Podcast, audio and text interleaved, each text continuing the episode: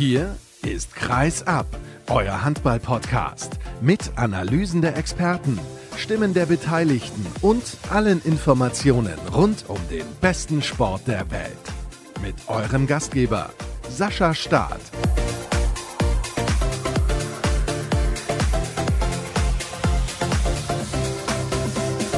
Ich hoffe, ihr habt Lust auf Handball. Ich jede Menge. Hallo und herzlich willkommen zur nächsten Ausgabe von Kreisab Episode 249, die vor dem großen Jubiläum in der kommenden Woche. Und es ist eine prall gefüllte Sendung mit insgesamt vier Gästen. Zunächst Andreas Weschenbach, dem Spielplangestalter der Handball-Bundesliga. Außerdem mit dabei ist Viktor Schilagi, der Geschäftsführer Sport bzw. sportliche Leiter des THW Kiel. André Fuhr, der Cheftrainer der Handballdamen von Borussia Dortmund und im Interview der Woche dann abschließend Rolf Hausner. Er kümmert sich um die Nationalmannschaft von Simbabwe. Bevor wir aber durchstarten, mit jeder Menge Vorfreude, das kann ich verraten, denn das ist eine tolle Sendung geworden, zumindest glaube ich das möchte ich euch noch hinweisen auf Facebook Live. Das gibt es dann im Laufe der Woche und zwar relativ zeitnah nach der Bekanntgabe des Saisonabbruchs der Handball-Bundesliga, der für die kommenden Tage erwartet wird. Jetzt geht's dann aber endlich los und zwar zunächst mit Andreas Weschenbach, der jetzt in der Leitung ist. Schönen guten Tag, hallo. Hallo Sascha, grüß dich. Meine erste Frage ist natürlich, wie geht's dir? Mir geht's gut, meine Familie auch. Wir sind bisher Gott sei Dank gesund durch die Corona-Zeiten gekommen.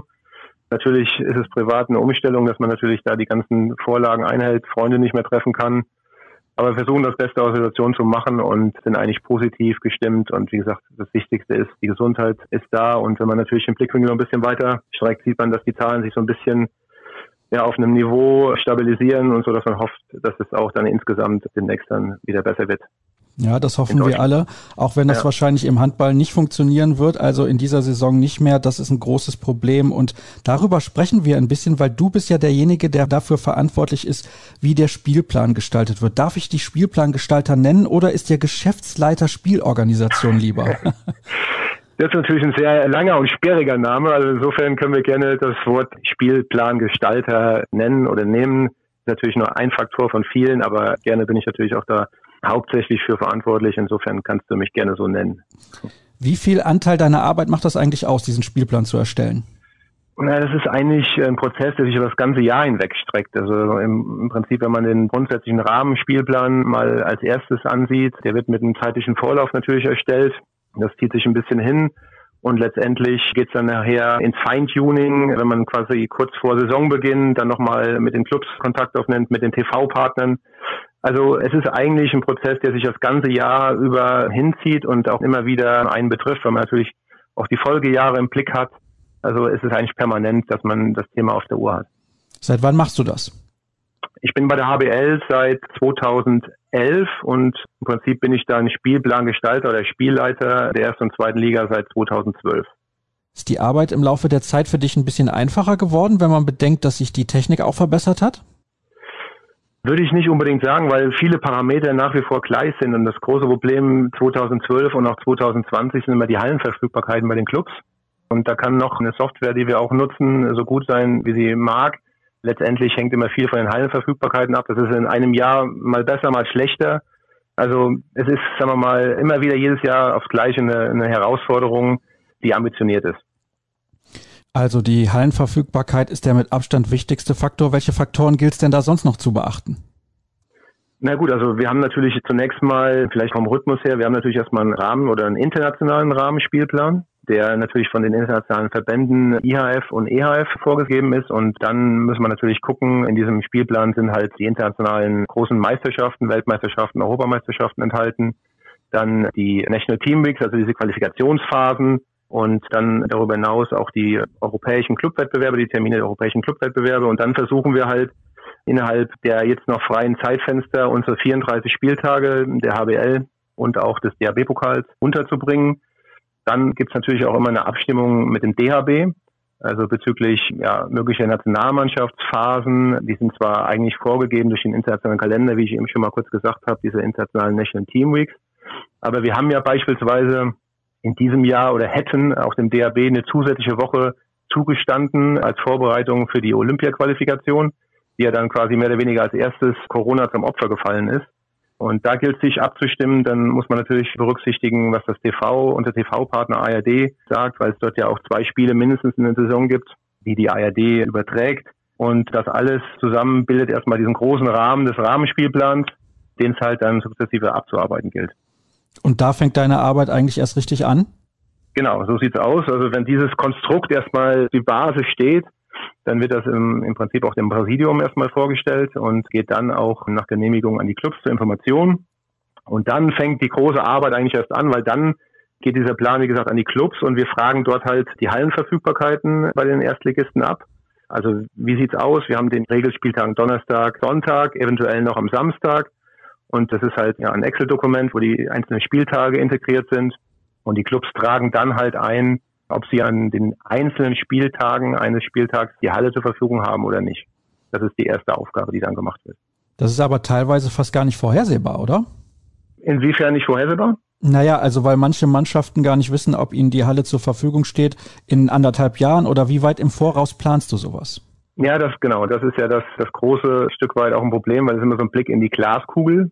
Natürlich ist bei vielen Hallen, sag mal, wenn ich jetzt beispielsweise diese Multifunktionshallen mir angucke, SAP Arena beispielsweise, da gibt's natürlich schon auch Veranstaltungen, die teilweise zwei, drei Jahre im Voraus schon geblockt sind.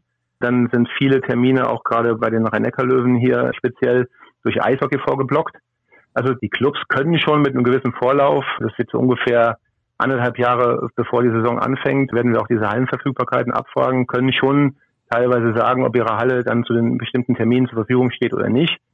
Wobei das natürlich auch ein laufender Prozess ist. Dann kommt halt eine neue Anfrage vom Konzertveranstalter, die dann möglicherweise nochmal integriert wird. Also ja, ist immer so ein laufender Prozess, der sich ein bisschen auch hinzieht. Das heißt, du musst auch relativ flexibel reagieren können. Ja gut, irgendwann machen wir quasi einen Break. Dann sagen wir so, bis hierhin meldet uns die Termine. Und dann ist es so, dass wir natürlich diese ganzen Termine oder Nicht-Termine, Nicht-Verfügbarkeiten von den Clubs letztendlich ja irgendwie zusammenführen müssen um daraus einen Spielplan zu basteln. Und da bedienen wir uns einer Softwarelösung. Und zwar arbeiten wir da schon seit mehreren Jahren mit den Kollegen der Fußball-Bundesliga, der DFL, zusammen. Also wir nutzen deren Software-Tool, womit auch der Spielplan der ersten Liga im Fußball, in der zweiten Liga gestaltet wird, auch für unsere Liga. Und dann fließen halt diese ganzen Daten, Hallenverfügbarkeiten oder nicht in diese Software ein. Dazu kommen aber noch eine Vielzahl von anderen Vorgaben. Wir nennen das sogenannte Restriktionen. Da ist zum Beispiel, was mir immer sehr wichtig ist, eine Fairness and Balance Regelung. Das heißt, wir haben so quasi die Top 5 Clubs, die nennen wir sogenannte A-Clubs. Und da gibt es die Regelung, dass ein Club aus den Kategorien B oder C, dass die nicht mehr als zweimal hintereinander gegen einen A-Club, zumindest mal in der Theorie, antreten sollen, weil wir einfach ja einen sportlich ausgeglichenen und fairen Wettbewerb auch gewährleisten wollen. Und dann haben wir beispielsweise auch, was manchmal auch ein bisschen für Verwirrung führt, und insofern ist es ganz gut, wenn man das mal ein bisschen erklären kann an dieser Stelle. Wir haben auch den sogenannten asynchronen Spielplan. Das muss ich sicherlich ein bisschen ausführen. Man kennt das ja eigentlich vom Regelspieltag, von Regelspielterminen. Ich habe die Spieltage 1 bis 17 und die Spieltage 18 bis 34 laufen dann spiegelverkehrt. Und bei uns ist es so, ich sage mal das Beispiel, wir haben am ersten Spieltag die Paarung Kiel gegen Flensburg. Dann würde man sagen, okay, am 18. Spieltag spielt jetzt Flensburg gegen Kiel. Aber in diesem Konstrukt des asynchronen Spielplans kann dieses Spiel beispielsweise auch am 25. Spieltag sein. Und das hilft uns ein Stück weit bei der Problematik der fehlenden Hallenzeiten einfach ein bisschen mehr Flexibilität reinzubekommen, sodass wir da halt auch ein Stück weit gucken können, wo ist dann vielleicht doch die Halle besser geeignet und besser frei und sind da einfach ein bisschen freier in der Gestaltung insgesamt. Das macht mich ja immer ein bisschen verrückt, dass der erste Spieltag nicht auch der 18. ist. Warum muss das denn so sein? Du hast ja gerade schon ein wenig angedeutet, dass das dir sehr weiterhilft. Genau, das haben wir ja jahrelang gehabt. Das ist auch quasi ein Pilotprojekt, was wir mit der DFL angegangen sind.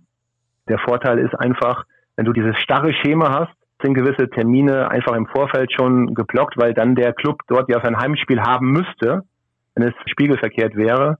Und so kann man zum Beispiel das ein bisschen flexibler gestalten und die Heimspieltermine auch ein bisschen anders anordnen. Also es gibt ja zum Beispiel auch den sogenannten Heim-Auswärtsfehler. Das heißt, normalerweise kenne ich die Struktur Heimspiel, Auswärtsspiel, Heimspiel. Und dann gibt es aber ja auch diese Unterbrechung, wo ich mal zwei Heimspiele oder zwei Auswärtsspiele am Stück habe.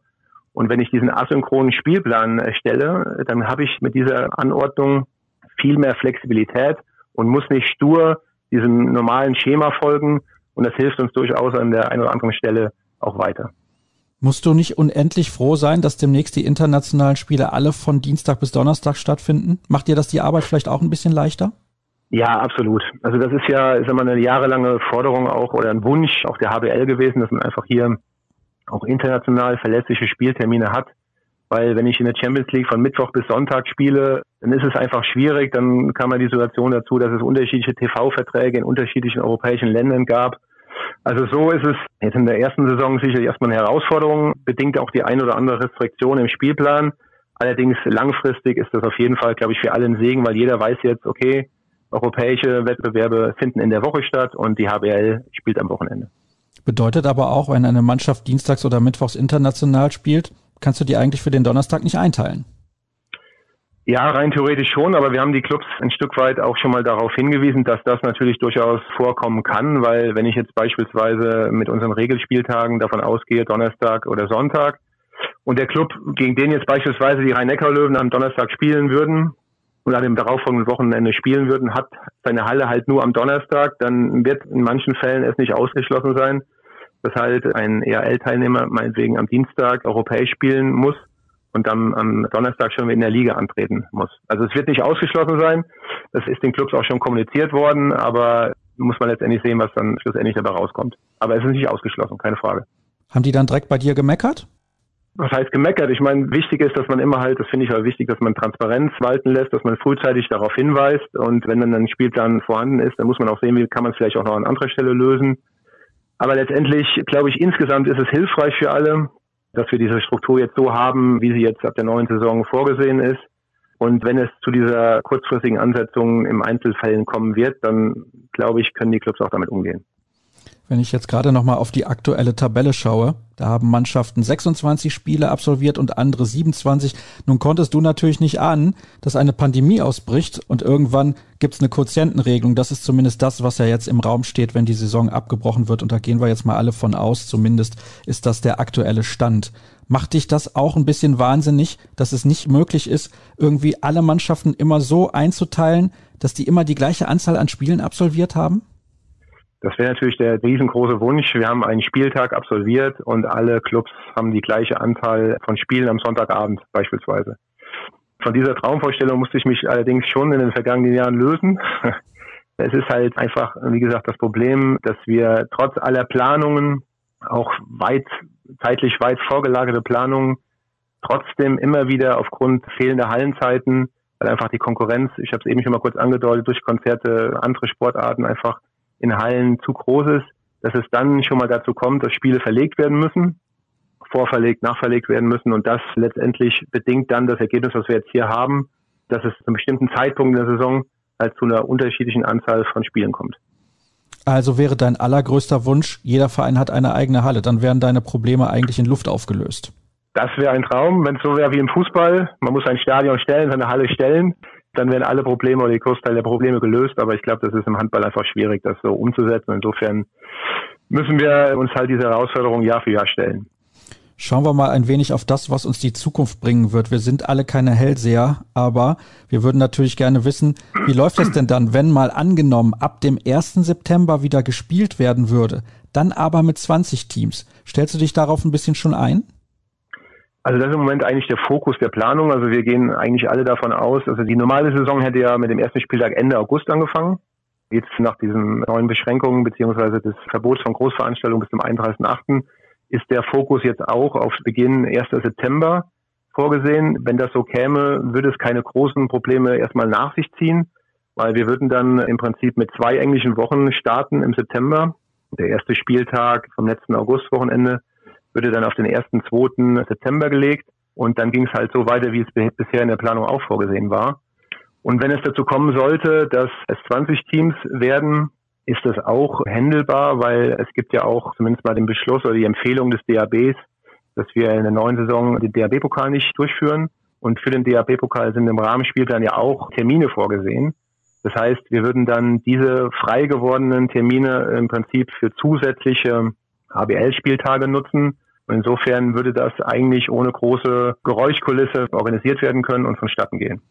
Das klingt schon mal relativ gut. Hast du da auch ein bisschen durchgeatmet, als du gesehen hast, auf den ersten beiden Tabellenplätzen der zweiten Handball-Bundesliga stehen mit Coburg und Essen-Mannschaften, die eigentlich fast immer Zugriff auf ihre Halle haben? Ja gut, die Entscheidung muss erstmal noch abgewartet werden, aber ich sag mal, die Hallensituation in der zweiten Liga ist deutlich entspannter als in der ersten Liga. Aber die beiden von dir angesprochenen Vereine sind sicherlich, was die Hallenverfügbarkeiten angeht, nicht die schlechteste. Aber ich sag mal, was dahinter ist, Hamm hat auch immer die Halle. Gummersbach sieht eigentlich auch ganz gut aus. Sind diverse andere Veranstaltungen. Bietigheim hat beispielsweise zwei Hallen. Also wie gesagt, die Lage in der zweiten Liga ist insgesamt ein bisschen entspannter als in der ersten Liga. Von daher, ja, muss man es nehmen, wie es kommt. Ich würde gerne noch mal kurz eingehen auf das Tool, was du eben angesprochen hast, was ihr in Zusammenarbeit mit der DFL nutzt. Die DFL muss ja beispielsweise auch darauf achten, dass an manchen Tagen überhaupt nicht gespielt wird. Am 1. Mai soll da in Zukunft nicht mehr gespielt werden, weil natürlich auch so viel Polizei benötigt wird bei der Fußball-Bundesliga. Damit ja. hast du keine Probleme mit solchen Geschichten. Nee, wir müssen halt, bei uns ist das Problem eher zu gucken, wir haben ja diese stillen Feiertage im Herbst, also Totensonntag, Volkstrauertag beispielsweise. Und da gibt's ja in verschiedenen Bundesländern auch unterschiedliche Regelungen. Und da muss man ein Stück weit gucken, Volkstrauertag zum Beispiel, da darf von einer bestimmten Uhrzeit beispielsweise gar nicht angeworfen werden. In bestimmten Bundesländern oder Totensonntag gibt es Bundesländer, da darfst du spielen, in anderen Bundesländern darfst du gar nicht spielen. Also das, das ist schon ein bisschen, wo wir einen Fokus auch drauf haben bei einigen Clubs, nachdem aus welchem Bundesland man kommt. Aber ich sag mal, dieses Polizeiaufkommen oder die DFL berücksichtigt ja auch beispielsweise Fahrtstrecken von Fans. Also dass sich halt je nachdem, wie Auswärtsspiele angesetzt werden, dass sich auch gewisse Fangruppierungen nicht möglicherweise kreuzen können an, an, an Knotenpunkten der Bahn beispielsweise. Also dieses Problem haben wir in diesem Umfang Gott sei Dank nicht. Ja, da sagst du es, Gott sei Dank. Also das wäre wirklich noch was, wenn man sich darum kümmern ja. müsste. Aber dieses Tool scheint schon sehr, sehr viel zu erlauben. Absolut. Also es ist auch sehr flexibel, handelbar und das läuft also, wie gesagt, seit Jahren mit den Kollegen von der DFL sehr gut. Und die sind auch immer im regen Austausch mit dem, ja, ich glaube, es ist ein Mathematikprofessor, ich weiß nicht ganz genau, der dieses Programm auch geschrieben hat. Das heißt, auch wenn wir besondere Anforderungen nochmal haben, dass man da mit ihm auch nochmal Rücksprache halt und unsere Forderungen auch ein Stück weit hier einfließen lässt. Wie gesagt, dieses Pilotprojekt, was den asynchronen Spielplan angeht, habe ich eben auch schon mal erwähnt. Also das lässt sehr viel zu, alles natürlich nicht, aber ohne das Programm würden wir es einfach auch nicht hinbekommen, weil dafür sind die diversen Anforderungen einfach zu groß, als dass man es jetzt gerade mal auf ein Blatt Papier entwerfen könnte. Und weil du eben schon angedeutet hast, du machst dir so Gedanken, was passieren könnte ab dem 1. September. Also du bist quasi schon in dem 2020, 2021er Modus oder Tunnel komplett drin. Ja, also der Spielplan mit 34 Spieltagen und mit 18 Mannschaften, den gibt's. Also der wäre eigentlich im Prinzip jetzt schon auch bei den Clubs. Die Situation hat jetzt alles geändert. Insofern muss man halt jetzt gucken, wie gesagt, wie die Abstimmungen erfolgen. Aber der Fokus im Moment ist ganz klar auf die neue Saison gelegt und deshalb richten wir da das Hauptaugenmerk im Moment darauf. Also eigentlich fast die ganze Arbeit umsonst gemacht. Ja gut, so ist es halt, aber man kann es halt leider nicht ändern. Und das, das gehört dann einfach dazu. Viel war umsonst, klar, aber vielleicht hilft es an anderer Stelle wieder weiter. Hier werden ja nur im Prinzip ein paar Parameter jetzt nochmal zu ändern. Man kann ja ein Großteil der gemeldeten Hallenverfügbarkeit kann man ja übernehmen. Das eine oder andere käme nochmal dazu. Also ganz umsonst wäre es nicht. Aber der Spielplan als solches muss halt dann nochmal neu gestaltet werden. Aber darüber haben wir die Kollegen der DFL auch schon informiert, wenn es dann tatsächlich dazu kommen sollte. Andreas, ich fand, das war sehr, sehr aufschlussreich. Asynchroner Spielplan heißt es also, was mich da immer so aufregt. Aber gut, das ist nur meine persönliche Einstellung dazu. Ich bin da ein bisschen wie der Kollege Monk aus der Fernsehserie. Da tue ich mich einfach ein bisschen schwer mit. Aber gut, das soll das allerkleinste Problem sein. Vielen Dank, Andreas, dass du dir Zeit genommen hast, uns ein bisschen zu erklären, wie das funktioniert mit der Spielplanerstellung. Das war es aber noch lange nicht mit der heutigen Ausgabe. Wir machen erstmal eine kurze Pause und sind dann gleich zurück.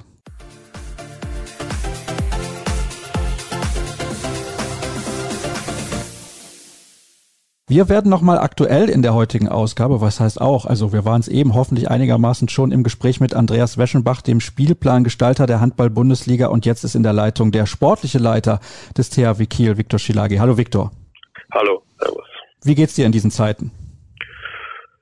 Ja, also grundsätzlich gesundheitlich gut, das ist ja das, das, ist das Wichtigste, also nicht nur mir, sondern auch uns als Familie. Wir, ja, sind aber auch sehr diszipliniert, muss ich sagen, auch wenn das den Kindern da manchmal nicht ganz so einfach fällt, dann auf die einen oder anderen Sachen, die ja früher selbstverständlich waren, zu verzichten, wie Besuche von Freunden und so weiter. Aber wir ja, ziehen das durch und hoffen auch natürlich, dass es bald wieder vertretbar ist, das alles wieder zu lockern. Nun bist du ja der sportliche Leiter, ich habe es gerade gesagt. Das heißt, wie viel hast du eigentlich mit den Finanzen zu tun und wie viel Sorge hast du in diesen aktuellen Zeiten, weil du halt weißt, vielleicht hast du weniger Budget zur Verfügung in den kommenden Jahren? Also seit dem 1.7. bin ich ja auch schon Geschäftsführer. Insofern hat sich das natürlich automatisch schon das Verantwortungsfeld ja erweitert. Insofern bin ich dann natürlich schon seit längerer Zeit auch mit dem Wirtschaftlichen auch ganz direkt nicht nur verbunden, sondern, sondern das sind ja die Richtlinien, die uns alles eigentlich vorgeben, was möglich ist. Und wie gesagt, es gibt manchmal viel Wunschdenken, aber was man auch sicherlich jetzt, in, oder was ich vor allem in den letzten Wochen gelernt habe, ist, dass Zahlen völlig unemotional sind. Das heißt, sind Tatsachen, denen wir uns dann einfach auch stellen müssen. Und trotzdem bleibt man natürlich vom Grunde her Sportler. Und als Sportler kennt man das, Hindernisse zu überwinden. Wir müssen das jetzt einfach annehmen, wie das ist. Sicherlich mit das größte oder das größte Hindernis überhaupt nicht nur in meiner Karriere, sondern von vielen in der Karriere oder sogar in ihrem Leben. Und das gilt jetzt einfach zu lösen. Wie habt ihr das mit den Tickets nun gelöst? Ich glaube noch einigermaßen beispielhaft, denn die Fans können teilweise ihr Geld zurückbekommen. Ist das richtig? Ja, Regressanspruch besteht für alle. Wichtig ist, glaube ich, in dieser Zeit und es wird ganz, ganz viel über Solidarität gesprochen.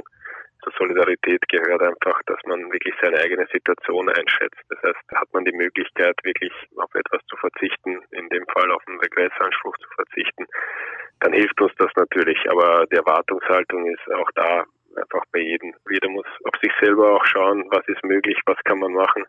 Wir sind genauso mit allen unseren Partnern im Austausch und schauen, wo kann man irgendwo in einer gewissen Hinsicht helfen, wo kann man vielleicht die ein oder andere Leistung anders umbauen. Und da gehört sicherlich jetzt ganz, ganz viel Kommunikation dazu. Nichtsdestotrotz, jemanden, den es jetzt härter getroffen hat, der hat natürlich da Anspruch und das ist auch völlig normal. Habt ihr intern sehr intensiv darüber diskutiert, wie ihr beispielsweise die Situation mit den Tickets löst? Natürlich, das ist ja mit unserer größte und wichtigste Einnahmequelle in den letzten Jahren und das ist auch das riesengroße Plus immer von THW Kiel auch gewesen und ich glaube, jeder, der in der Sparkassenarena schon ein Spiel gesehen hat, weiß, dass das nicht nur wirtschaftlich wichtig ist, die Fans in der Halle zu haben, sondern natürlich auch emotional wichtig. Ich glaube, da waren schon einige Punkte in Top-Spielen dabei, die wir auch dank des Publikums auch dann irgendwo geholt haben. Deswegen ist das eine sehr ungewöhnliche Situation. Alles, was vor fünf Wochen noch völlig selbstverständlich war, für uns in eine ausverkaufte, volle Stimmungs geladene Sparkasse reinzulaufen, ist alles ganz, ganz weit weg. Insofern begleitet uns das natürlich täglich, dieser Gedanke. Ich habe es eingangs gesagt, wir wollen auf die Aktualität schauen und die wird wahrscheinlich so aussehen, dass in den kommenden Tagen bekannt gegeben wird, dass die Saison abgebrochen wird. Jeder Verein konnte dort abstimmen und seinen Brief quasi an die HBL schicken. Ihr habt euch dafür entschieden, abzubrechen. Warum habt ihr das getan? Weil es für mich alternativlos ist. Also wenn man der Bundesregierung zuhört, dann geht es darum, Rücksicht aufeinander zu nehmen und bis Ende August sind alle Großveranstaltungen untersagt. Insofern sehe ich in der derzeitigen Lage das überhaupt nicht umsetzbar, ja, die Saison regulär zu Ende zu spielen und deswegen ist das für mich der Abbruch alternativlos. Nun steht da natürlich auch zur Debatte, was passiert mit dem ersten Platz, den ihr momentan innehabt. Also werdet ihr dann eventuell deutscher Meister sein. Das könnte passieren. Könntest du dich freuen über so einen Titel am grünen Tisch? Ja, erst einmal ist es eine Präsidiumsentscheidung, ob die Saison gewertet wird oder nicht. Es gibt also in jedem Szenario, wenn es um eine Wertung geht, der THW Kiel deutscher Meister. Und wir fühlen uns als Meister und ich glaube, dass wir auch stolz sein dürfen auf das, was wir gezeigt haben und wir nehmen das auch als eine Anerkennung für das Geleistete an. Ja, ohne dass wir natürlich diese besondere Situation auch nicht realistisch einschätzen. Also das schätzen wir schon realistisch ein und wissen, was das bedeutet. Nichtsdestotrotz ist drei Viertel der Saison gespielt worden. Wir haben auch schon von mehreren Mannschaften auch, auch insgesamt schon sehr, sehr viel Respekt gezollt bekommen für das, was geleistet worden ist. Und ich sehe das auch wirklich gerade in dieser schwierigen Zeit als ein positives Signal, jetzt nicht nur für unsere Partnerfans, sondern, ja, wie ich schon sagte, auch als eine große Anerkennung für das, was insgesamt in dieser Saison geleistet worden ist. Muss man mit so einer Meisterschaft, wenn sie denn zustande kommt, also da warten wir jetzt nochmal ab, was passiert, aber es ist natürlich sehr, sehr wahrscheinlich, anders umgehen als mit anderen Meisterschaften. Ich denke da jetzt zum Beispiel an eine Zeremonie, wenn man irgendwie so ein Banner unters Hallendach zieht, dass man das einfach dann macht, wenn keiner in der Halle ist und man macht kein großes Trara darum. Also die Prioritäten haben sich ja komplett, komplett verschoben und das ist jetzt nicht unsere höchste Priorität, wie das dann gefeiert werden kann. Das ist eigentlich auch in der aktuellen Situation gar nicht dran zu denken. Es ist sehr, sehr schade, weil es natürlich emotional überhaupt nicht vergleichbar ist mit einer Schalenübergabe in einer ausverkauften Halle oder wenn man an die letzten Meisterschaftsfeiern auf dem Rathausplatz, auf dem Kieler Rathausplatz denkt. Das sind hochemotionale Momente, die nicht nur den nicht nur den Aktiven, nicht nur den Spielern lebenlang im Gedächtnis bleiben. Das ist einfach ja aufgrund der aktuellen Situation überhaupt nicht der Fall. Nichtsdestotrotz glaube ich, darf sich jeder auch als Meister fühlen, wie ich schon sagte. Das ist eine großartige Leistung, die gebracht worden sind. Wir haben alles, was dazu gehört. Wir haben Rückschläge verkraftet. Wir haben ganz, ganz tolle Spiele erlebt. Wir haben unglaublich viel Moral, Kampfgeist, Teamspirit gezeigt in dieser Saison und das sind alles so Momente, die uns sicherlich auch, auch niemand nehmen kann. Und wenn es irgendwie die, die, wenn es die Möglichkeit wieder gibt, zu feiern, dann werden wir das sicherlich auch, auch irgendwann mal nachholen, auch mit unseren Fans zusammen. Aber aktuell ist das eigentlich ein Thema, was sehr, sehr weit hinten angestellt ist.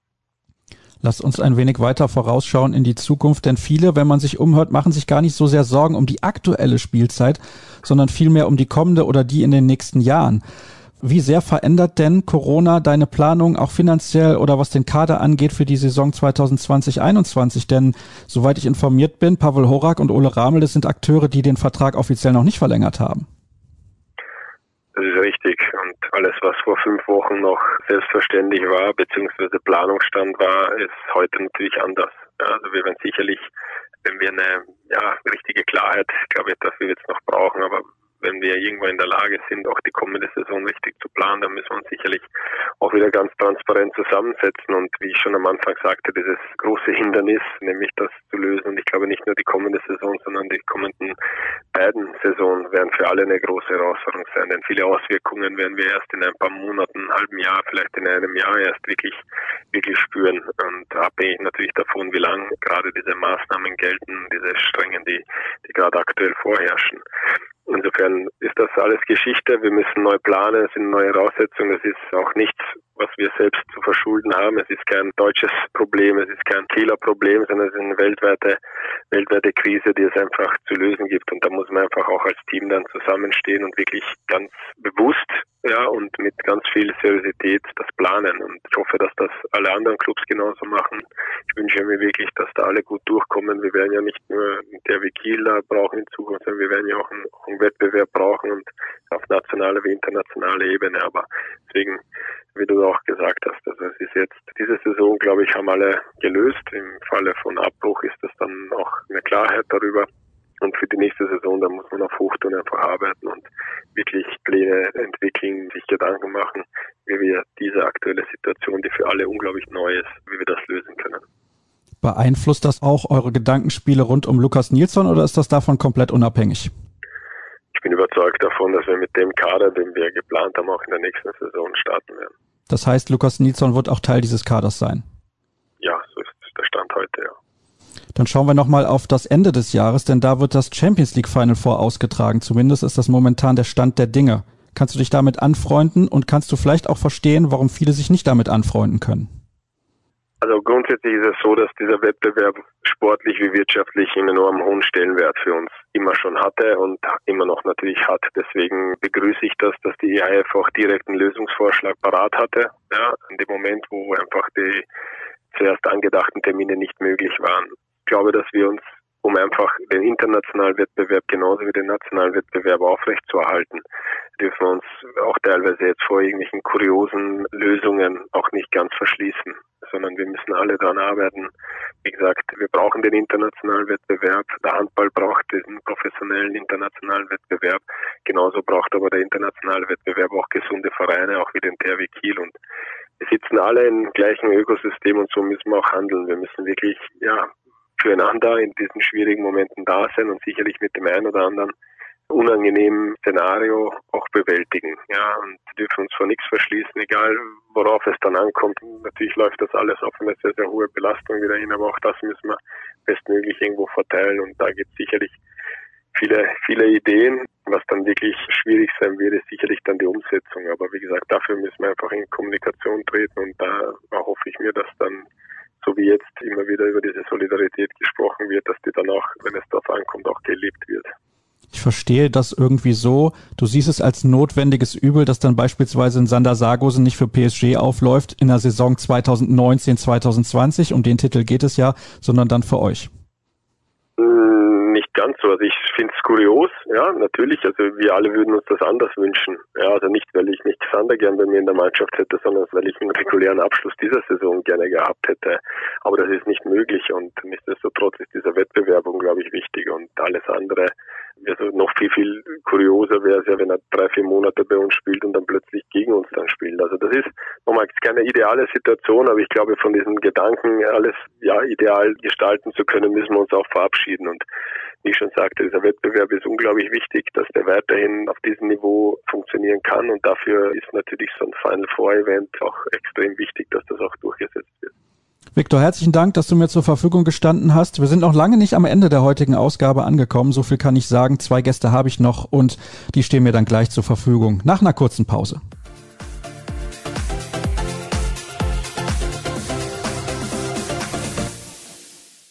Vom Männerhandball kommen wir zum Frauenhandball und wir beschäftigen uns mit Borussia Dortmund. Das ist mittlerweile auch im Frauenhandball ein großer Name, nicht nur im Fußball und der Cheftrainer ist in der Leitung. André Fuhr, ich grüße dich, André. Hallo. Hallo. Wie geht es dir? Ja, mir geht es erstmal gut. Gesundheitlich, das ist das Wichtigste natürlich in dieser Zeit. Äh, ansonsten sind die Tage lang, ein bisschen zäh wie Kaugummi, weil uns natürlich die Aufgaben fehlen, das Training fehlt, die Arbeit in der Halle fehlt uns und das ist natürlich nicht ganz einfach. Was machst du dann den ganzen Tag über? Ja, man sucht sich Aufgaben und Beschäftigungen. Ich mache selbst so viel Sport, wie es halt geht. Ich laufe sehr gerne und viel. Dafür hat man jetzt mehr Zeit, fahre Fahrrad, genieße das immer noch gute Wetter. Und dann macht man so die Dinge, zu denen man nicht kommt. Ich protokolliere so das, was ich so mache, gemacht habe, machen möchte, mache so meine eigene Übungssammlung, schreibe Texte. Also ich suche mir meine Aufgaben, aber natürlich ist es nicht so, als würden wir ganz normal spielen.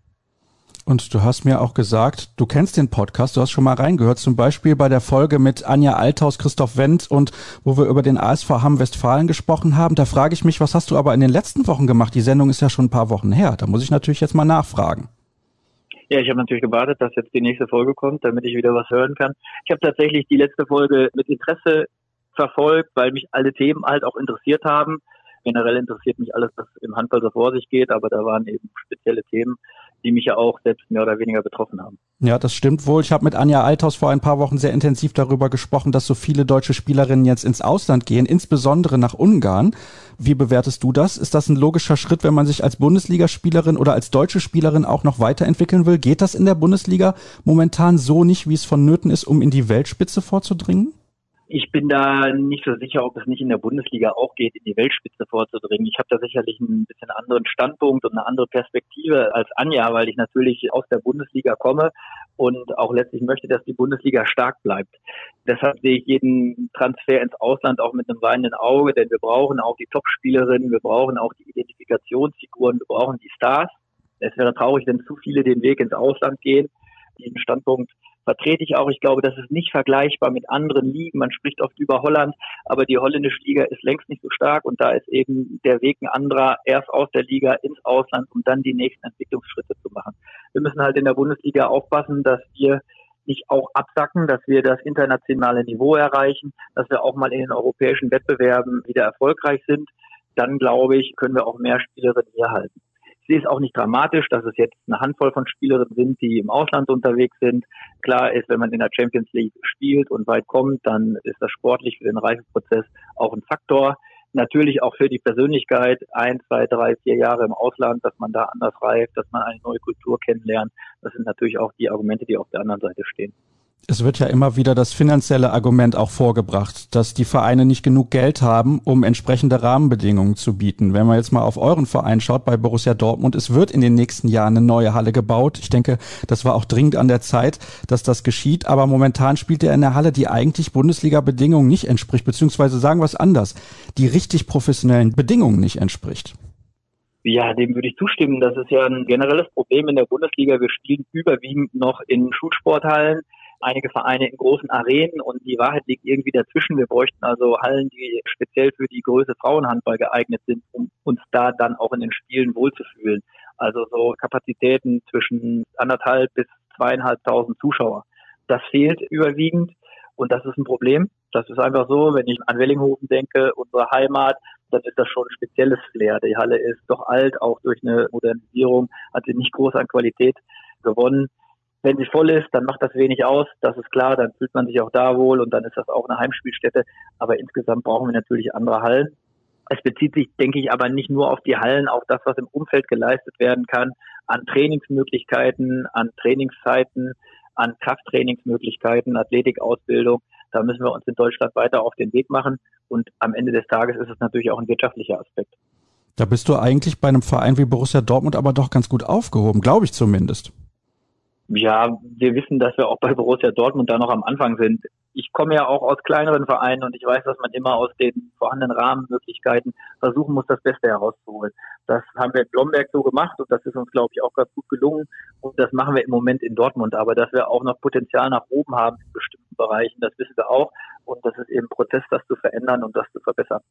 Wenn du gerade Blomberg schon ansprichst, du bist sehr, sehr viele Jahre dort der Trainer gewesen. Wie viele Jahre war das nochmal genau? 16 Jahre. Ja, das ist wirklich eine lange Zeit. Konntest du denn viele Punkte so verändern, wie du dir das als Trainer vorstellst in dieser Zeit? Ja, ich glaube schon, dass wir in Blomberg tatsächlich einen Weg gegangen sind, Prozess beschritten haben, wo wir Dinge angepasst haben. Immer unter den vorhandenen Rahmenmöglichkeiten haben wir es geschafft, das für uns Beste rauszuziehen. Also wenn ich an das Beispiel Athletiktraining denke, haben wir irgendwann eben Geräte, Gewichte und so weiter angeschafft, um in der Halle dieses Athletiktraining durchzuführen da sind wir eben diese Wege gegangen, diese Schritte gegangen und da haben wir das ganz gut geschafft. Es gibt immer Potenzial nach oben, ganz klar, aber man muss eben sehen, dass man auch kurzfristig Möglichkeiten schafft, die es einem ermöglichen, dann die nahezu optimalen Bedingungen zu finden. Ich nehme an, da war auch ein Vorteil die Kontinuität, denn wenn du nach drei, vier Jahren da wieder weg gewesen wärst, wer weiß, ob sich das so entwickelt hätte. Also das ist, glaube ich, auch ein wichtiger Punkt, dass ein Trainer nicht nach zwei, drei Jahren wieder ausgetauscht wird. Jetzt war es natürlich auch ein Jahr in Metzing, das war nochmal eine spezielle Situation, aber das ist vielleicht dann auch sehr, sehr entscheidend, wenn man im Frauenhandball weiterkommen möchte, diese Kontinuität. Ich glaube daran tatsächlich. In Blomberg war das ganz sicher ein Faktor, dass ich sehr lange da war, dass ich eben auch Ziele verfolgt habe mit den Leuten an meiner Seite, anfangs mit Harald Ballbaum, später mit Torben Teach, wo wir versucht haben, eben langfristig Ziele und Wege zu finden. Gut ist natürlich, wenn man diese Ziele und Wege und Konzepte auch weiter verfolgt, wenn Personen wechseln. Ich glaube, das ist in Blomberg ganz gut gelungen. Wir haben immer daran gedacht, dass es auch personenunabhängig gestaltet werden muss. Aber klar braucht man, das ist im Frauenhandball vielleicht mehr als in jeder anderen Sportart der Fall, Leute, die das Ganze ziehen, die sich damit identifizieren und die das vorantreiben. Das ist auch an allen anderen Standorten so. Lass uns ein wenig in die Tiefe gehen, was Training angeht, wenn ich einen Trainer schon in der Leitung habe. Was bedeutet denn für dich ein gutes, ausgewogenes Training? Wie sieht das aus? Oh, darüber müssten wir, glaube ich, sehr, sehr lange reden. Ich glaube natürlich, dass sich Training auch in den letzten Jahren verändert hat. Man braucht mehr Spezialisten. Wenn wir den Bereich Athletiktraining nehmen, glaube ich, dass man ohne Spezialist in diesem Bereich gar nicht mehr weiterkommt. Das war vielleicht vor 15, 16 Jahren noch anders. Dass auch in diesem Bereich natürlich immer weiter eine Entwicklung vorhanden ist. Die Tendenz geht dazu, dass man auch in anderen Bereichen Mentaltraining Spezialisten hat. Am Ende auch wieder eine wirtschaftliche Frage. Ich glaube, dass man sich als Trainer mitentwickeln muss. Ich habe sicherlich vor 16 Jahren anderes Training gemacht, als ich heute mache.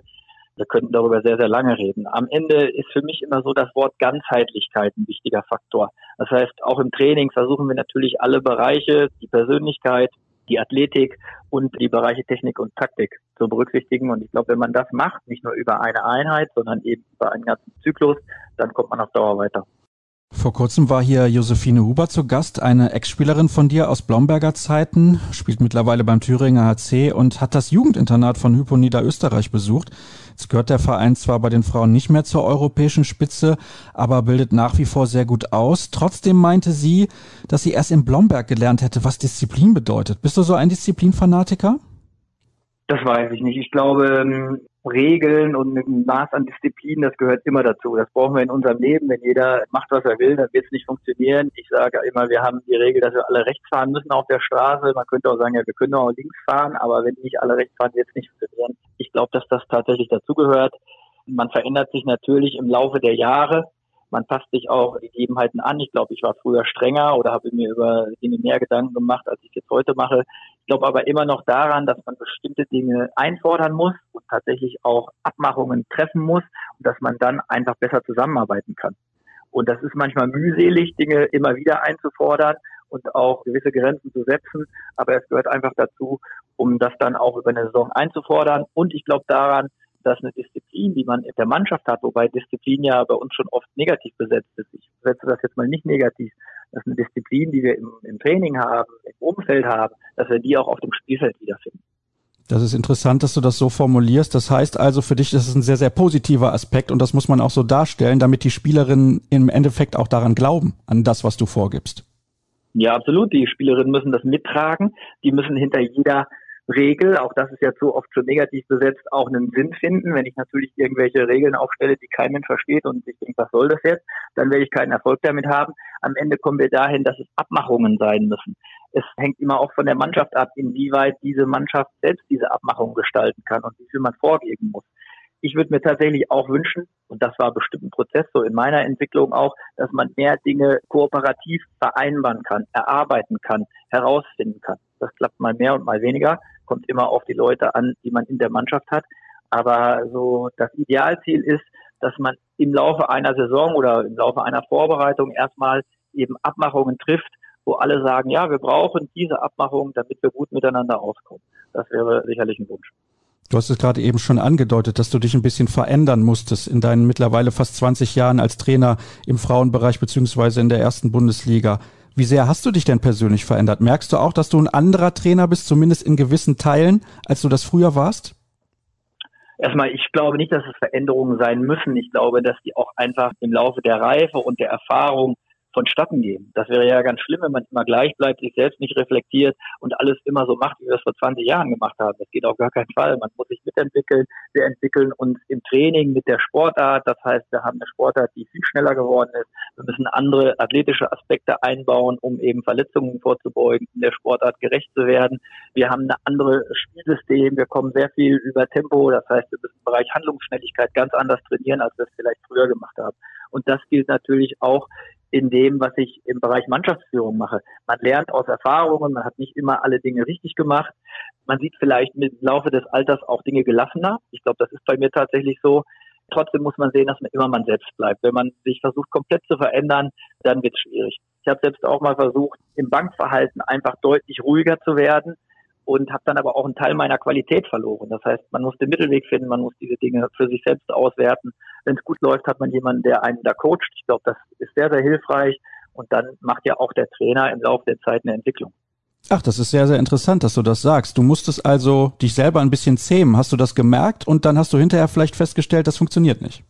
Ich habe das in der Vorbereitung mal sehr extrem versucht, also mich extrem zurückgenommen und alles, was ich aufs Spielfeld gebracht habe, auf sachliche Hinweise beschränkt, also ohne eben Emotionen und so. Das hat null funktioniert. Natürlich ist in der Vorbereitung nochmal eine andere Situation, aber man muss den Mittelweg finden. Wenn man natürlich nach dem Spiel feststellt, dass man eigentlich nur noch emotional war und den Wald vor lauter Bäumen nicht mehr gesehen hat, dann hat man auch alles falsch gemacht. Ich glaube, man tut gut daran, das immer wieder zu reflektieren. Das erwarte ich ja auch von meinen Spielerinnen und das muss ich auch für mich selbst in Anspruch nehmen. Ich weiß nicht, ob das bei dir der Fall ist, aber hast du auch mal eine Männermannschaft trainiert? Das müsste dann ja schon sehr, sehr lange her sein. Es ist schon lange her, tatsächlich, auch im eher mittleren Leistungsbereich. Und ich habe es so in Erinnerung und auch so wahrgenommen, dass eine Männermannschaft durchaus leichter zu führen war, weil sie mehr auf dieser Sachebene unterwegs waren, weil sie Emotionen im Umgang auch miteinander und mit dem Trainer weitgehend außen vor lassen konnten.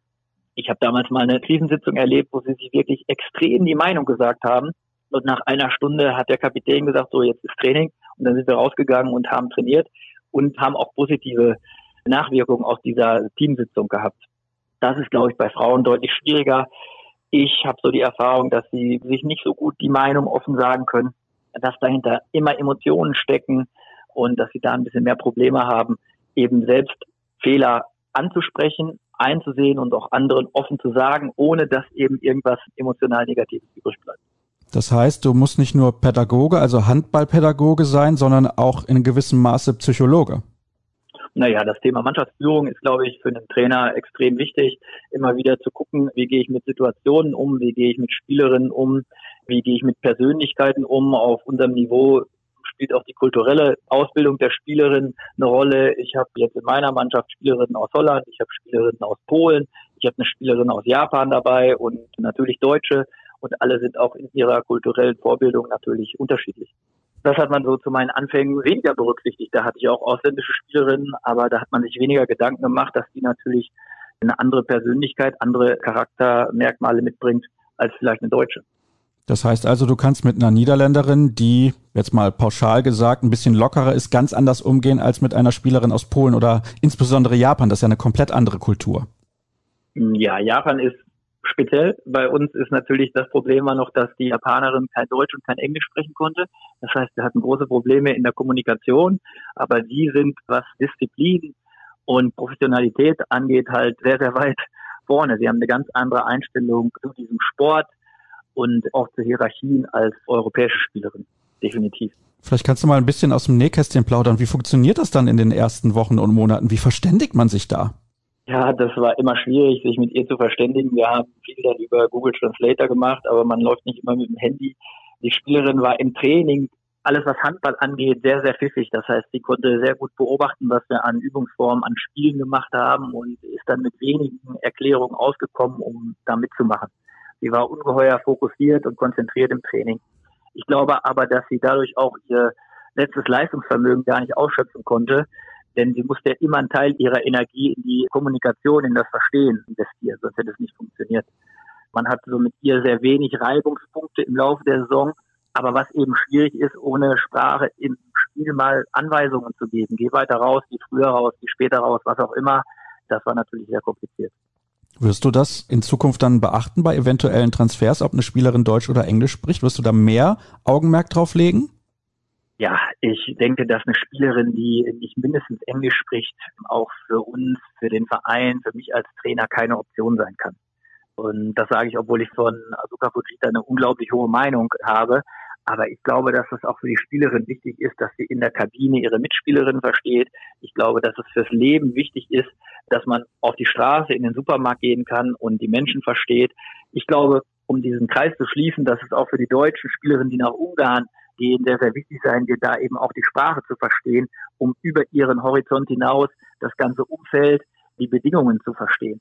Da ist natürlich immer die Gefahr, wenn sie zu mehreren Deutschen hingehen, dass sie dann weniger Motivation haben, die Sprache zu lernen, als wenn sie ganz allein da unterwegs sind. Also ich kann das nur allen empfehlen. Ich habe ja auch natürlich noch einen guten Draht zu Alice Stolle, dass man in diesem Bereich, wenn man ins Ausland geht, eben auch hart arbeiten muss. Wenn du den Bogen gerade schon gespannt hast, dann nehme ich die Vorlage sehr, sehr gerne auf. Was erwartest du dir von diesen fünf deutschen Spielerinnen, die nach Ungarn gehen? Glaubst du, die werden sich nochmal deutlich weiterentwickeln und auch dann der deutschen Nationalmannschaft natürlich mal helfen können, vielleicht irgendwann mal wieder eine Medaille zu gewinnen?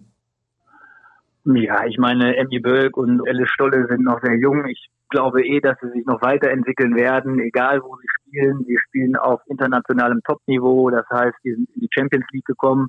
Irgendwann hat ja ein bisschen spezielle Regelungen vorgenommen. Ihr Problem wird vielleicht sein, dass er auf den Positionen auch junge ungarische Spielerinnen vor sich haben. Da muss man mal sehen, wie sich das Ganze entwickelt. Aber alleine das Training mit Top-Leuten wird sie voranbringen. Aber auch aufgrund des Alters ist das so. Jule Behnke hat auch in Rostov gute Leistung gebracht, das auch in die Nationalmannschaft transportieren können, hat aber auch festgestellt, dass Rostov eben ganz schön weit weg ist von Deutschland. Ich glaube, dass ihr das gut tut, dass sie ein bisschen näher dran ist und dass, dass das auch für ihr Wohlbefinden eben gut sein wird. Dina Eckerle hat über Jahre in der Nationalmannschaft und in Bietigheim sehr gut gehalten. Und natürlich kann ein Tapetenwechsel dann auch sehr gut sein und nochmal Energie bringen. Das kann ich mir auch gut vorstellen. Und wenn man dann in Bietigheim schon war und deutscher Meister war, dann ist vielleicht dieser Schritt ins Ausland auch ein logischer. Dann kommen wir nochmal zurück zur deutschen Bundesliga. Die Saison wurde abgebrochen. Ich nehme an, du hast die ein oder andere Träne verdrückt, so bisschen metaphorisch gesprochen. Ja, tatsächlich ist das eine sehr spezielle Situation gewesen. Ich kann mich noch genau erinnern, wo ich war, als diese Mail halt auf meinem Handy eintraf, dass die Saison abgebrochen ist. Und wir waren überrascht. Ich war überrascht zu diesem Zeitpunkt. Ich glaube, dass es ein sehr, sehr früher Zeitpunkt war. Auch die HBS ist sehr, sehr weit vorgegangen in diesem Moment. Viele andere Ligen haben das ja immer noch offen gelassen. Es ist jetzt immer noch offen, zum Beispiel bei den Männern in der Männerhandball-Bundesliga. Ich denke immer, dass man sich da auch ein bisschen an seinem Bruder, dem Männerhandball, orientieren kann. Von daher waren wir extrem überrascht, das muss ich sagen. Am Ende alternativlos. Jetzt, wo man die Entwicklung weiter gesehen hat, wissen wir, dass wir nicht mehr spielen können. Geisterspiele machen im Frauenhandball keinen Sinn. Es sind keine Einnahmen dabei. Von daher war das sicherlich keine falsche Entscheidung. Sie war einfach nur unglaublich früh und sie kam überraschend. Ich wünsche mir da auch immer eine Kommunikation zwischen der HBF und den Vereinen. Ich glaube, das ist wichtig dass man gemeinsam eine Lösung erarbeitet, auch wenn ich weiß, dass es im Frauenhandball schwierig ist, da eine Solidarität zu erzeugen, da tatsächlich Gemeinsamkeiten zu finden und eben auch solidarisch miteinander umzugehen. Für uns selbst, Borussia Dortmund, wir waren Tabellenführer, das, da sind es ja auch immer noch, war nicht unbedingt zu erwarten. Wir hatten eine neue Mannschaft, wir mussten viel zusammenfügen und wir haben dann eine extrem gute Saison gespielt. Und natürlich haben wir davon geträumt, deutscher Meister und vielleicht auch oder deutscher Pokalsieger zu werden. Und wenn man Sportler ist, der viel investiert an Emotionen, an Energie und innerhalb von Sekunden ist das dann dahin, dann ist man schon enttäuscht und dann fällt man in ein Loch. Und dann muss man neue Ziele suchen. Und die fehlen uns jetzt im Moment auch ein bisschen, denn ein neues Ziel ist noch nicht definiert. Wir wissen noch nicht, wie es in der neuen Saison weitergeht. Wir wissen noch nicht, wie die alte Saison gewertet ist. Also wir sind da im Moment schon ein bisschen in, in einem Loch. Ich gehe aber mal ganz, ganz schwer davon aus, dass ihr in der kommenden Saison in der Champions League mit dabei sein werdet. Ist das ein schwacher Trost oder kannst du dich damit einigermaßen anfreunden? Ich könnte jetzt zurückfragen, gibt es denn in der neuen Saison eine Champions League? Also die Entwicklung ist ja im Moment so schleichend, dass man nichts Genaues sagen kann. Natürlich ist es für alle Spielerinnen ein Traum, in der Champions League zu spielen. Für mich als Trainer wäre das auch eine Premiere. Darauf würde ich mich freuen. Darauf arbeitet man dann wieder hin. Aber irgendwann braucht man dieses konkrete Ziel, dass man weiß, die Saison geht dann wieder los. Wir müssen bereit sein. Wir spielen in der Champions League. Wir müssen uns darauf vorbereiten. Und dann, glaube ich, kann man ganz anders in dieses Training gehen, das wir ja jetzt im Moment eben auch individuell zu Hause machen. Ja, und ich kann aus eigener Erfahrung sagen, ich habe mir sogar Laufschuhe gekauft und ich hasse es zu laufen und es macht mir wirklich keinen Spaß. Was hast du für einen Tipp? Ich habe gesehen, du liest sehr viel, das habe ich auf der Internetseite von Borussia Dortmund gelesen. Du bist eine Leseratte? Ja, ich lese tatsächlich sehr viel. Es ist eine bunte Mischung aus Fachbüchern, aus Thrillern, aus Biografien. Also ich bin da bunt gestreut unterwegs und dafür habe ich jetzt mehr Zeit natürlich, als wenn normaler Spielbetrieb ist. Gibt es da eventuell eine Sportlerbiografie, die du unseren Hörern empfehlen könntest?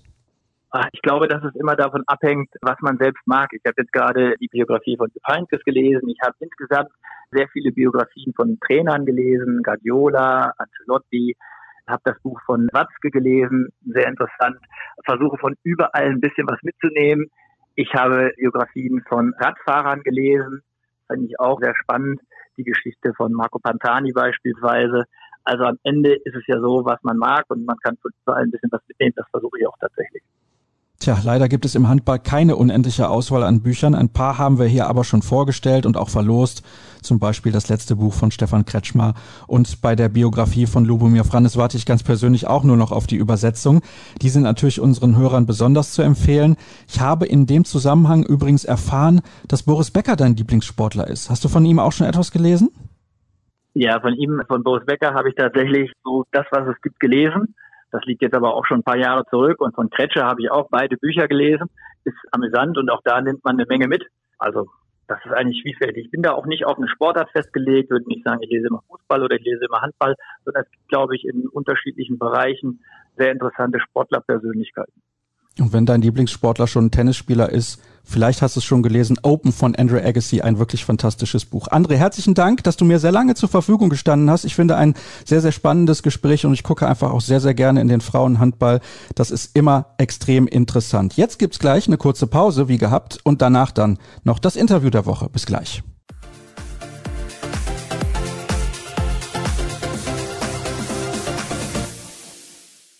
Das Interview der Woche wird präsentiert von Christian Marin, Unfallversicherungsspezialist bei Ergo. Ein Muss für jeden Handballer.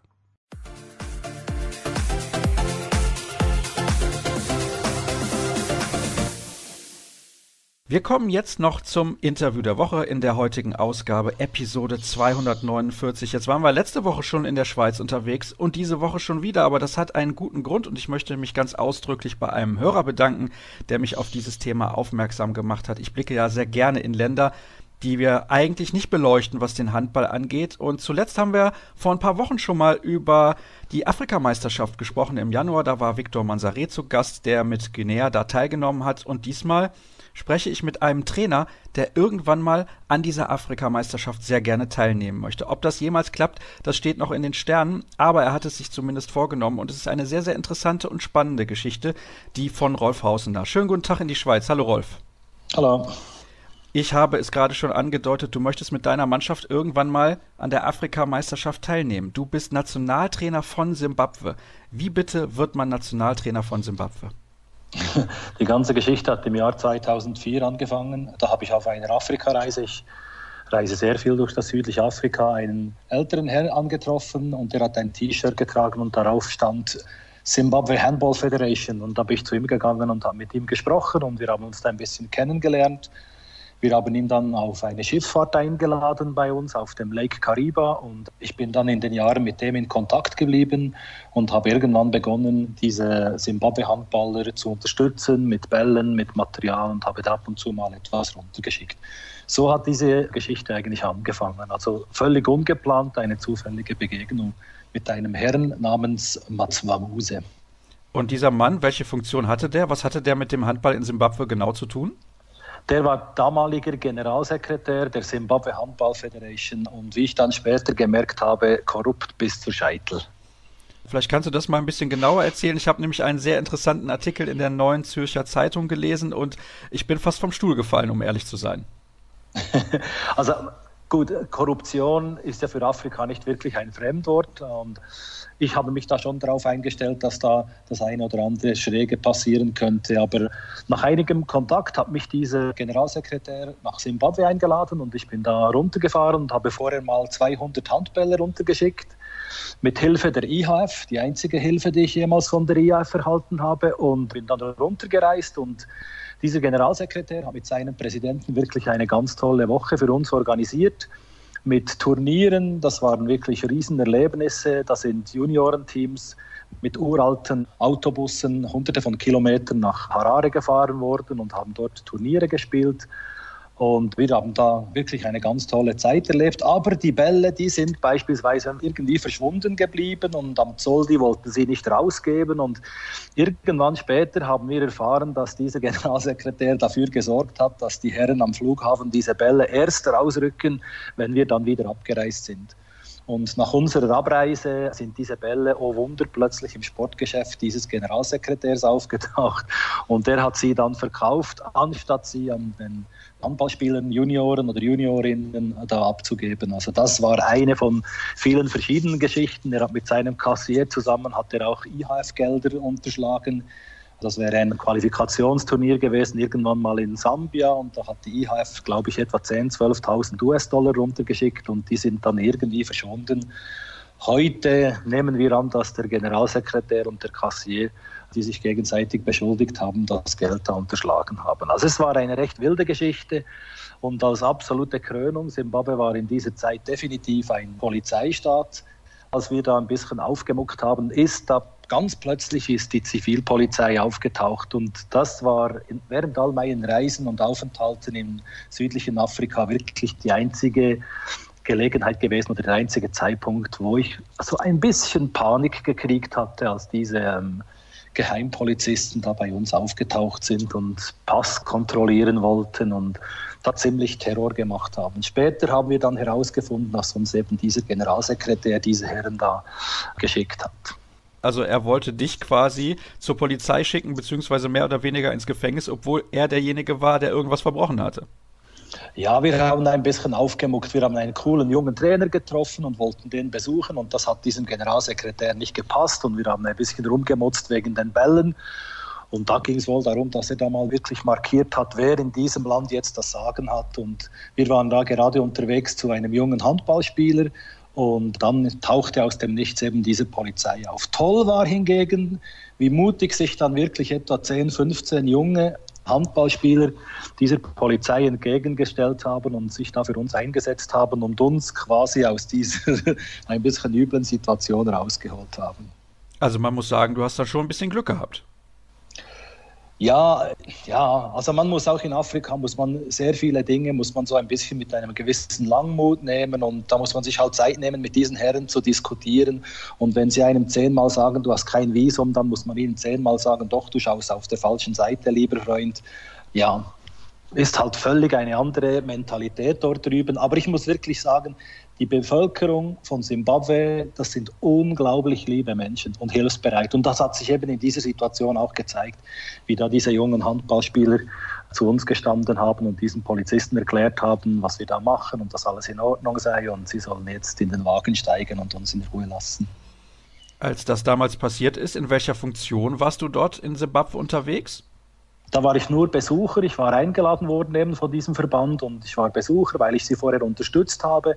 Es ist auch das ein oder andere Mal passiert, dass zum Beispiel der Schweizerische Handballverband einen neuen Ausrüster bekommen hat und dann hat sich jeweils eine nette Dame vom Verband bei mir gemeldet und gesagt, du, ich habe noch kistenweise T-Shirts und Trainer, die ich nicht mehr gebrauchen kann. Willst du die?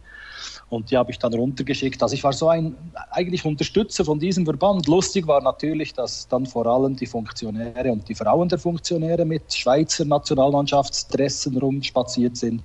Aber das gehört wirklich alles halt ein bisschen dazu. Und das sind auch Erfahrungen, die ich am Anfang dort gemacht habe und die ich dann zum Glück auch anwenden konnte und einige Dinge korrigiert habe. Wie lange liegt das jetzt zurück? Das liegt so plus minus zehn Jahre zurück. Und danach hat sich was getan. Warum bist du mittlerweile dann der Nationaltrainer von Simbabwe geworden? Ja, irgendwann ist es dem Olympischen Komitee von Simbabwe tatsächlich auch zu viel geworden. Die haben gedacht, also wirklich, diese Handballer, die sind noch korrupter als alles andere. Und die haben dann den Handballverband aus sämtlichen Gremien rausgeschmissen. Und in dieser Zeit war auch Simbabwe beim Internationalen Handballverband kein Mitglied. Und dann hat eine neue Riege diesen Verband übernommen und da kam ein neuer, junger Generalsekretär, Edson Chirowotza heißt er, und der hat dann wieder Kontakt mit mir aufgenommen, nachdem ich da die Unterstützung natürlich abgebrochen habe nach all diesen Korruptionsgeschichten. Und der hat sich dann wieder gemeldet und hat gesagt, du bist doch hier unten gewesen mal und ich habe mit dem Kontakt aufgebaut. Und irgendwann mal hat er gesagt, komm doch runter und organisiere irgendein Trainingslager mit unseren beiden sogenannten Nationalmannschaften, Frauen und Männern. Und so hat das dann begonnen und ich habe wirklich gemerkt, im Gegensatz zu allen Funktionären, ob das Schweizer oder IHF oder was auch immer ist, ist dieser Chirovozza wirklich ein absoluter Topmann. Der kommuniziert unglaublich korrekt und direkt und ist wahnsinnig innovativ. Also das wäre auch in der Schweiz und ich nehme mal an, auch in Deutschland ein absoluter Top-Funktionär. Und mit dem zusammen haben wir dann beschlossen, dass wir sagen, so jetzt wollen wir eine Nationalmannschaft aufbauen. Die damaligen sogenannten Nationalspieler, für die war es zu spät, die waren zu schlecht und wir haben gesagt, wir beginnen mit den 16-, 17-Jährigen und versuchen dort eine Mannschaft aufzubauen. Weil es langfristig sein sollte, haben wir das ein bisschen großartig Vision 2020 vorgenannt. Und in 2024 ist unser Ziel, dass wir eine vergleichsmäßig gute Nationalmannschaft aufbauen wollen und dann an den All-Africa Games teilnehmen möchten. Also ein großer, großer Auslöser und Garant für mein Engagement ist wirklich dieser Generalsekretär. Der ist absolut top. Also, das hört sich ja schon mal deutlich besser an. Es hat sich also ordentlich etwas getan und dieses Ziel 2024, ist das realistisch? Ich denke schon, weil die Qualifikation wird ja in verschiedenen Zonen gespielt und wir sind in der Zone 6 unten und das ist so Madagaskar und Namibia, Botswana, Südafrika, Lesotho, Swasiland, Sambia und eben Zimbabwe. Und in den letzten Jahren war immer Sambia die Nummer eins dort drunten. Und ich habe mir natürlich auf YouTube einige Filme angeschaut und denke, dass das, wenn wir wirklich dabei bleiben, im Moment haben wir einen Kader von plus minus 20, 25 Leuten. Wenn wir dabei bleiben, dann können wir das im 2024 definitiv schaffen. Jetzt mal von Corona abgesehen, wie oft bist du in Simbabwe, um diese Spieler zu trainieren? Wenn es irgendwie geht, bin ich zweimal im Jahr unten und dann machen wir ein einwöchiges Trainingslager. Ich habe zwei Assistenztrainer und die führen weitere Trainingslager durch. Wir haben vor Corona das versucht zu erreichen, dass wir jeden Monat ein dreitägiges Trainingslager haben, welches von diesen Assistenztrainern geleitet wird. Ich gebe denen immer Material und Trainingseinheiten durch. Wir haben auf Facebook eine eigene Seite Zimbabwe Handball-Nationalteam und dort erhalten sie alle Materialien, Technik, Taktik, alles, was sie benötigen. Das führen sie mit ihnen durch und ungefähr zweimal im Jahr bin ich unten für ein einwöchiges Trainingslager. Und bis jetzt funktioniert das eigentlich den Umständen entsprechend recht gut. Ich bin mir gerade nicht sicher, aber in Simbabwe müsste eigentlich Englisch gesprochen werden, oder? Definitiv. Und da die Schulbildung tatsächlich recht gut ist, ist es kein Problem, mit allen Spielern Englisch zu kommunizieren. Wie oft spielen diese Spieler Handball, wenn du nicht mit ihnen zusammen trainierst? Haben sie da eine Liga? Also ich kann mir das irgendwie schwer vorstellen. Handball ist in den Schulen recht populär, aber du musst dir vorstellen, das spielen sie natürlich draußen auf so Steppenboden, bauen eigene Tore, Bälle kann man auch selber machen. Und die Spielfeldbegrenzung kann man auch machen, wird also in den Schulen recht populär gespielt. Auch völlig in den abgelegensten Gebieten, wie ich das gesehen habe. Und seit etwa zwei Jahren haben sie eine Meisterschaft für Erwachsene zu organisieren begonnen und die wurde gespielt tatsächlich. Und da haben sie aber irgendwie um die acht, neun Teams haben sie, weil in ganz Zimbabwe existieren zwei Hallen, wo man sogenannt Indoor-Handball spielen kann. Aber es ist wirklich alles in einem Aufbau und sehr, sehr vieles dank dieses Generalsekretärs. Bedeutet aber, du musst persönlich auch sehr, sehr viel Geduld mitbringen. Ach, Geduld. Das ist eine unglaubliche Dankbarkeit bei diesen Spielen. Hey Coach, du bist wieder da, super, und die geben alles und setzen sich ein und, und das ist wirklich eine fantastische Sache. Es sind zwei verschiedene Schienen. Das eine ist das Trainieren der Spieler. Das ist wirklich einfach eine tolle Sache, das macht unglaublichen Spaß. Und das andere ist dann das mit den Funktionären und die Strukturen aufzubauen. Das haben wir auch alles miteinander angeschaut. Wir brauchen einen Teammanager, wir brauchen eine Physiotherapeutin, all solche Sachen. Da sind wir dabei und das funktioniert wirklich gut. Man muss einfach mit dem afrikanischen Tempo darunter gehen. Ich denke, man darf nicht runtergehen mit schweizerischen oder deutschen Werten und das Gefühl haben, das muss jetzt alles klappen wenn ich mit dem Chauffeur abmache, dass er mich in meiner Lodge morgens um 9 Uhr abholen muss, dann kommt er um halb zehn. Und dann muss ich den so briefen, dass ich dem sage, du, aber morgen bist du pünktlich hier, sonst werde ich sauer, weil dort Hierarchien sehr wichtig sind und ich dort über ihm stehe, kann ich das machen. Aber wenn dann der Verbandspräsident eine Stunde zu spät kommt und so, dann ist das auch kein Problem. Aber das sind alles Dinge, ich sage immer, es ist ein cooler Mix aus afrikanischen Mentalitäten und meiner Schweizer Mentalität und das macht einfach eigentlich nur Spaß. Also Geduld, ja, es läuft alles ein bisschen anders und ein bisschen langsamer, aber das ist kein Problem. Wie rekrutierst du neue Spieler für die Nationalmannschaft? Da ist ja nicht irgendwie ein Pool von 100, 200, 300 Spielern vorhanden und du bist auch nicht die ganze Zeit vor Ort. Machen das deine Assistenten für dich, wenn sie wissen, da ist irgendwo ein talentierter Spieler, den solltest du vielleicht mal einladen? Genau, das ist eine Phase, die noch nicht ganz abgeschlossen ist. Die organisieren ab und zu wieder Juniorenturniere, gehen dorthin und sichten dann. Das ist eigentlich fast die einzige Möglichkeit. Sie sind auch in Kontakt mit Schulen in Simbabwe, wo dann Sportlehrer oder Handballtrainer ihnen mitteilen sollten, welche Spieler sie als geeignet finden. Das klappt aber vielleicht etwa in 50 Prozent der Fälle. Meistens schicken uns diese Sportlehrer oder Handballtrainer vor allem natürlich Jungs, die es sich leisten können, beispielsweise von Bulawayo nach Harare zu reisen, weil es dort eben viele gibt, die sich das schlicht und ergreifend nicht leisten können. Aber diese Sichtung, das ist eindeutig Aufgabe meiner beiden Assistenztrainer und das ist auch so in den Strukturen, die wir uns da irgendwann mal gegeben haben. Das ist deren Job. Apropos gewisse Dinge leisten können, wie kann sich denn der simbabwische Handballverband einen Trainer aus der Schweiz leisten?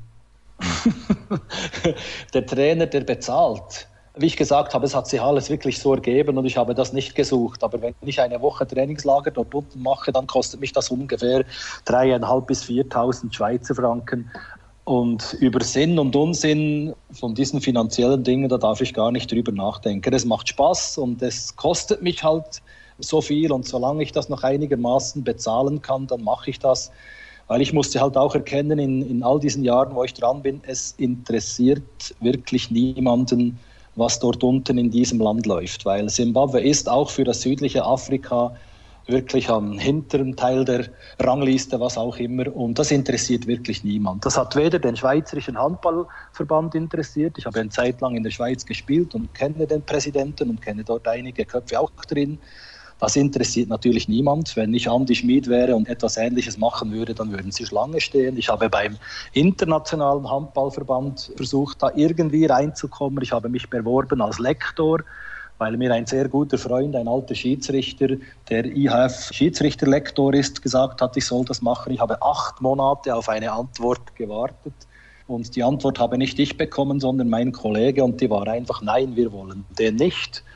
Und dann habe ich von einem anderen Kollegen, der bei der IHF angestellt ist, die haben ja Sitz in Basel, habe ich gehört, dass das, was ich mache, dass das genau ihr Programm namens Travel Coach wäre. Ich soll mich doch da noch einmal bewerben. Und das habe ich gemacht und der Generalsekretär Simbabwes hat ein super Dossier in der kürzester Zeit bei der IHF eingereicht und die Antwort der IHF war, super Dossier, ihr bekommt natürlich einen Travel Coach, aber nicht den Hausener. Warum? Niemand weiß es. Und da hat halt der Generalsekretär gesagt, ja, wir beginnen nicht wieder mit einem neuen bei Null, wenn wir so etwas aufgebaut haben. Also die Unterstützung, die war bis vor einem Jahr war die gleich null. Wir haben das alles selber getragen. Wurde das denn jetzt schon in die Wege geleitet, dass dieser Traveler Coach da vorbeischaut in Simbabwe oder ist das nicht möglich gewesen aufgrund der Corona-Pandemie? Und kennst du diesen Trainer, der dort vorbeifahren soll? Nein, also das wurde dann nicht weiterverfolgt, weil auch die Leute in Zimbabwe gesagt haben vom Verband, ja, wir haben jetzt mit Rolf das aufgebaut und wir würden das gerne mit ihm weiterfahren. Das macht keinen Sinn, wenn da plötzlich irgendein Neuer kommt. Ich habe ihn dann empfohlen, ja, versuch doch zum Aufbau einer Frauennationalmannschaft da diesen Travel Coach zu holen, aber ich denke, die haben dann von der IAF auch nichts mehr wirklich gehört. Also diese Geschichte, das ist so ein bisschen eine, ja, wie soll ich sagen, ja, wahrscheinlich wie Funktionäre halt funktionieren. Typisch IHF könnte jetzt jemand anders sagen, der dieser Geschichte nicht allzu nahe steht, um das mal ein bisschen plakativ auszudrücken. Die Leute werden sich natürlich jetzt fragen, was ist genau dein Handballhintergrund? Du hast selber mal auf, zumindest in der Schweiz, hohem Niveau in der ersten Liga gespielt, bei Fadi Winterthur. Nein, ich habe zehn Jahre bei Wacker Thun gespielt. Entschuldigung, ja. In der obersten Spielklasse habe ich einige Juniorenländerspiele vorher gemacht und war dann ungefähr ein halbes Jahr in der A-Nationalmannschaft. Das war in den 90er Jahren, wenn ich das jetzt richtig im Kopf habe. Genau, ich war nur so kurze Zeit drin, weil da ein, ein Schweizer Spieler namens Mark Baumgartner, der da einige Zeit auch noch bei Lemgo gespielt hat, mir ein bisschen vor der Sonne gestanden war. Ja, das war auch ein ganz solider Spieler. Ich glaube, ungefähr 1500 Bundesliga-Tore hat er erzielt und ich glaube zusammen auch mit Andy Schmid der beste Schweizer Handballer aller Zeiten. Ja, so kann das gehen, wenn man dann dahinter auf der Bank versauert beziehungsweise gar nicht erst eingeladen wird. Und mittlerweile bist du Lehrer. Das ist auch ein Grund, warum du dir das in Anführungszeichen erlauben kannst. Also du hast einen anderen Job, in dem du arbeitest. Ja, genau. Aber ich habe auch während meiner Zeit als Handballer immer mindestens 90 Prozent als Lehrer gearbeitet, weil ja, auch als Handballer kannst du dir dein Geld hier nicht verdienen. Und jetzt arbeite ich 100% natürlich als Lehrer mit Kindern zwischen 13 und, und 16 Jahren. Wie geht es denn jetzt weiter in der Zukunft mit der Nationalmannschaft von Simbabwe? Wir hätten eigentlich, und das ist wieder auf dem Mist von diesem Generalsekretär gewachsen, wir hätten eigentlich übernächste Woche die IHF Challenge Trophy ausrichten können in Zimbabwe. Das war eine Riesensensation, dass sie das bekommen hat in dieser Zone 6, wo wir da eingeteilt sind. Und darauf haben wir hingearbeitet und haben auch mit dem Schweizer Botschafter darauf hingearbeitet. Das möchte ich trotzdem noch rasch erwähnen. Also er ist unser einziger Sponsor, der Schweizer Botschafter. Vor ungefähr einem Jahr war ein Artikel in der Aargauer Zeitung und daraufhin hat er mir ein Mail geschrieben und hat geschrieben, ich habe gesehen, was du da in, Zimbabwe machst und melde dich doch das nächste Mal. Und beim nächsten Trainingslager hat er uns besucht. Er hat erklärt, ja, ich bin dann wahrscheinlich etwa eine halbe Stunde in der Halle und der listige Generalsekretär hat Fernsehen, Radio und Zeitung aufgeboten und hat dann ein Riesenspektakel veranstaltet und der Botschafter, der war dann drei Stunden in der Halle, hat einen Riesenspaß bekommen und hat dann gesagt, okay, ich unterstütze euch finanziell. Und er ist quasi unser einziger Sponsor. Ich sage immer mein Botschafter, weil ich bin wirklich mächtig stolz, dass ausgerechnet der Schweizer Botschafter uns da unterstützt. Und wie es nun weitergeht, also ich muss sagen, dieser Lockdown hat Simbabwe jetzt ebenfalls und das bedeutet, dass beispielsweise zwischen der Hauptstadt Harare und den ländlichen Gebieten kein Handel mehr erlaubt ist. Und das wird also von Polizisten mittels Prügelstrafe durchgesetzt. Und das bedeutet, dass ich im Moment nicht weiß, in welcher Verfassung die Spieler sind weil im Moment geht es in den abgelegenen Gebieten ganz einfach ums Überleben. Also dort legt man sich keinen Essensvorrat an. Also ich weiß im Moment von einigen Spielern, die abgelegen wohnen, dass die größte Schwierigkeiten haben, genug zu essen zu bekommen. Und sobald dieser Lockdown dann vorbei sein wird, werden wir versuchen, so schnell wie möglich ein Trainingslager durchzuführen. Weil zu diesem Trainingslager gehört eben auch, dass die Jungs dank der Unterstützung des Botschafters jetzt dreimal täglich essen und trinken können, was nicht selbstverständlich ist. Im ersten Trainingslager habe ich dem Captain erklärt, was seine Rolle ist und er ist dann am zweiten Tag zu mir gekommen und hat gesagt, okay Coach, now I have a problem. Und ich habe ihm gesagt, okay Charles, was ist dein Problem? Und er hat gesagt, wir haben seit zwei Tagen nichts gegessen und nichts getrunken. Und das war die Situation, bevor der Botschafter eben uns unterstützt hat. Das ist jetzt wesentlich besser. Man muss sich auch vorstellen, diese Jungs haben während den ersten Trainingslager in einem Schulhaus am Boden, ohne Matratzen, ohne Decken, ohne irgendetwas geschlafen. Und jetzt können wir zumindest in einer sogenannten Boarding School, in einem Internat, können wir den Jungs dort Zimmer besorgen, wo sie einigermaßen normal schlafen können. Wie es weitergeht, wissen wir im Moment nicht. Ich informiere Sie laufend auch über unsere Facebook-Seite. Ich habe auch gemerkt, dass Sie keine Informationen über diesen Coronavirus haben. Sie haben Panik gehabt, dass sie nun alle sterben werden. Und ich habe da auch über diese Facebook-Seite halt auch solche Informationen weitergegeben, dass sie als junge Leute eigentlich ungefährdet sind. Und sobald die ganze Sache durch ist, werden wir wieder Vollgas in Richtung Vision 2024 weiterarbeiten. Dabei wünsche ich dir natürlich sehr, sehr viel Erfolg. Du kannst jede Hilfe gebrauchen. Wer also die Nationalmannschaft von Simbabwe unterstützen möchte, der sollte sich einfach bei mir melden. Das ist kein Problem. Ich leite die Informationen sehr, sehr gerne an Rolf weiter und ich bin gespannt, wenn wir in ein paar Jahren nochmal die Gelegenheit haben, miteinander zu sprechen, wie die Situation sich entwickelt und verändert hat. Ich hoffe natürlich zum Positiven, dass dann noch mehr Jugendliche, Kinder und natürlich auch Erwachsene in Simbabwe Handball spielen. Ich glaube, das war eine sehr, sehr informative und interessante Sendung. Wir haben mal wieder über sehr viele Themen gesprochen. Das hätte ich auch nicht gedacht, dass ich mal über Handball in Simbabwe spreche sprechen werde. Das soll es gewesen sein mit Episode 249 von Kreisab. Und ihr wisst, nach 249 kommt 250. Ich arbeite trotz Corona hart daran, dass diese Jubiläumsfolge eine ganz besondere wird. Was bis dahin passiert, bekommt ihr natürlich auf unseren sozialen Kanälen mit, bei facebook.com slash kreisab, bei Twitter, at kreisab.de sowie bei Instagram unter dem Hashtag und Accountnamen kreisab. Ich wünsche euch eine schöne Woche, bleibt gesund, wir hören uns. Tschüss.